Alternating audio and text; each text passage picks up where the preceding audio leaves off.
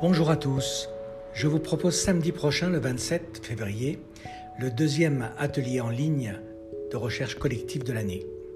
Le thème en est comment passer de l'état de réaction qui bloque, sabote et freine notre vie à un état de liberté d'action. Dans un premier temps, de 10h à 12h, nous verrons comment nous sommes, parfois sans le savoir, en train de réagir à ce qui se passe autour de nous et à ce qui se passe en nous. Notre réaction face à la maladie, face à la mort, face à notre quotidien, face aux autres, cet état réactif plus fort que nous est une vraie dépendance. Une dépendance à des émotions, comme par exemple la colère ou la peur, une dépendance à un comportement, comme par exemple la victimisation.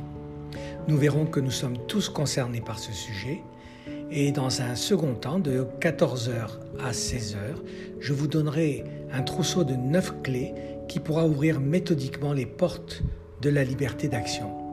Chaque clé est facile d'utilisation.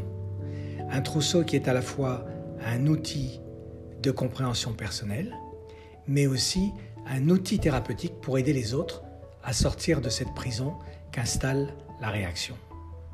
Il est facile de vous inscrire sur le site Thérapie Archétypale, de participer par un paiement en ligne ou d'obtenir d'autres infos au 01 57 64 74 98.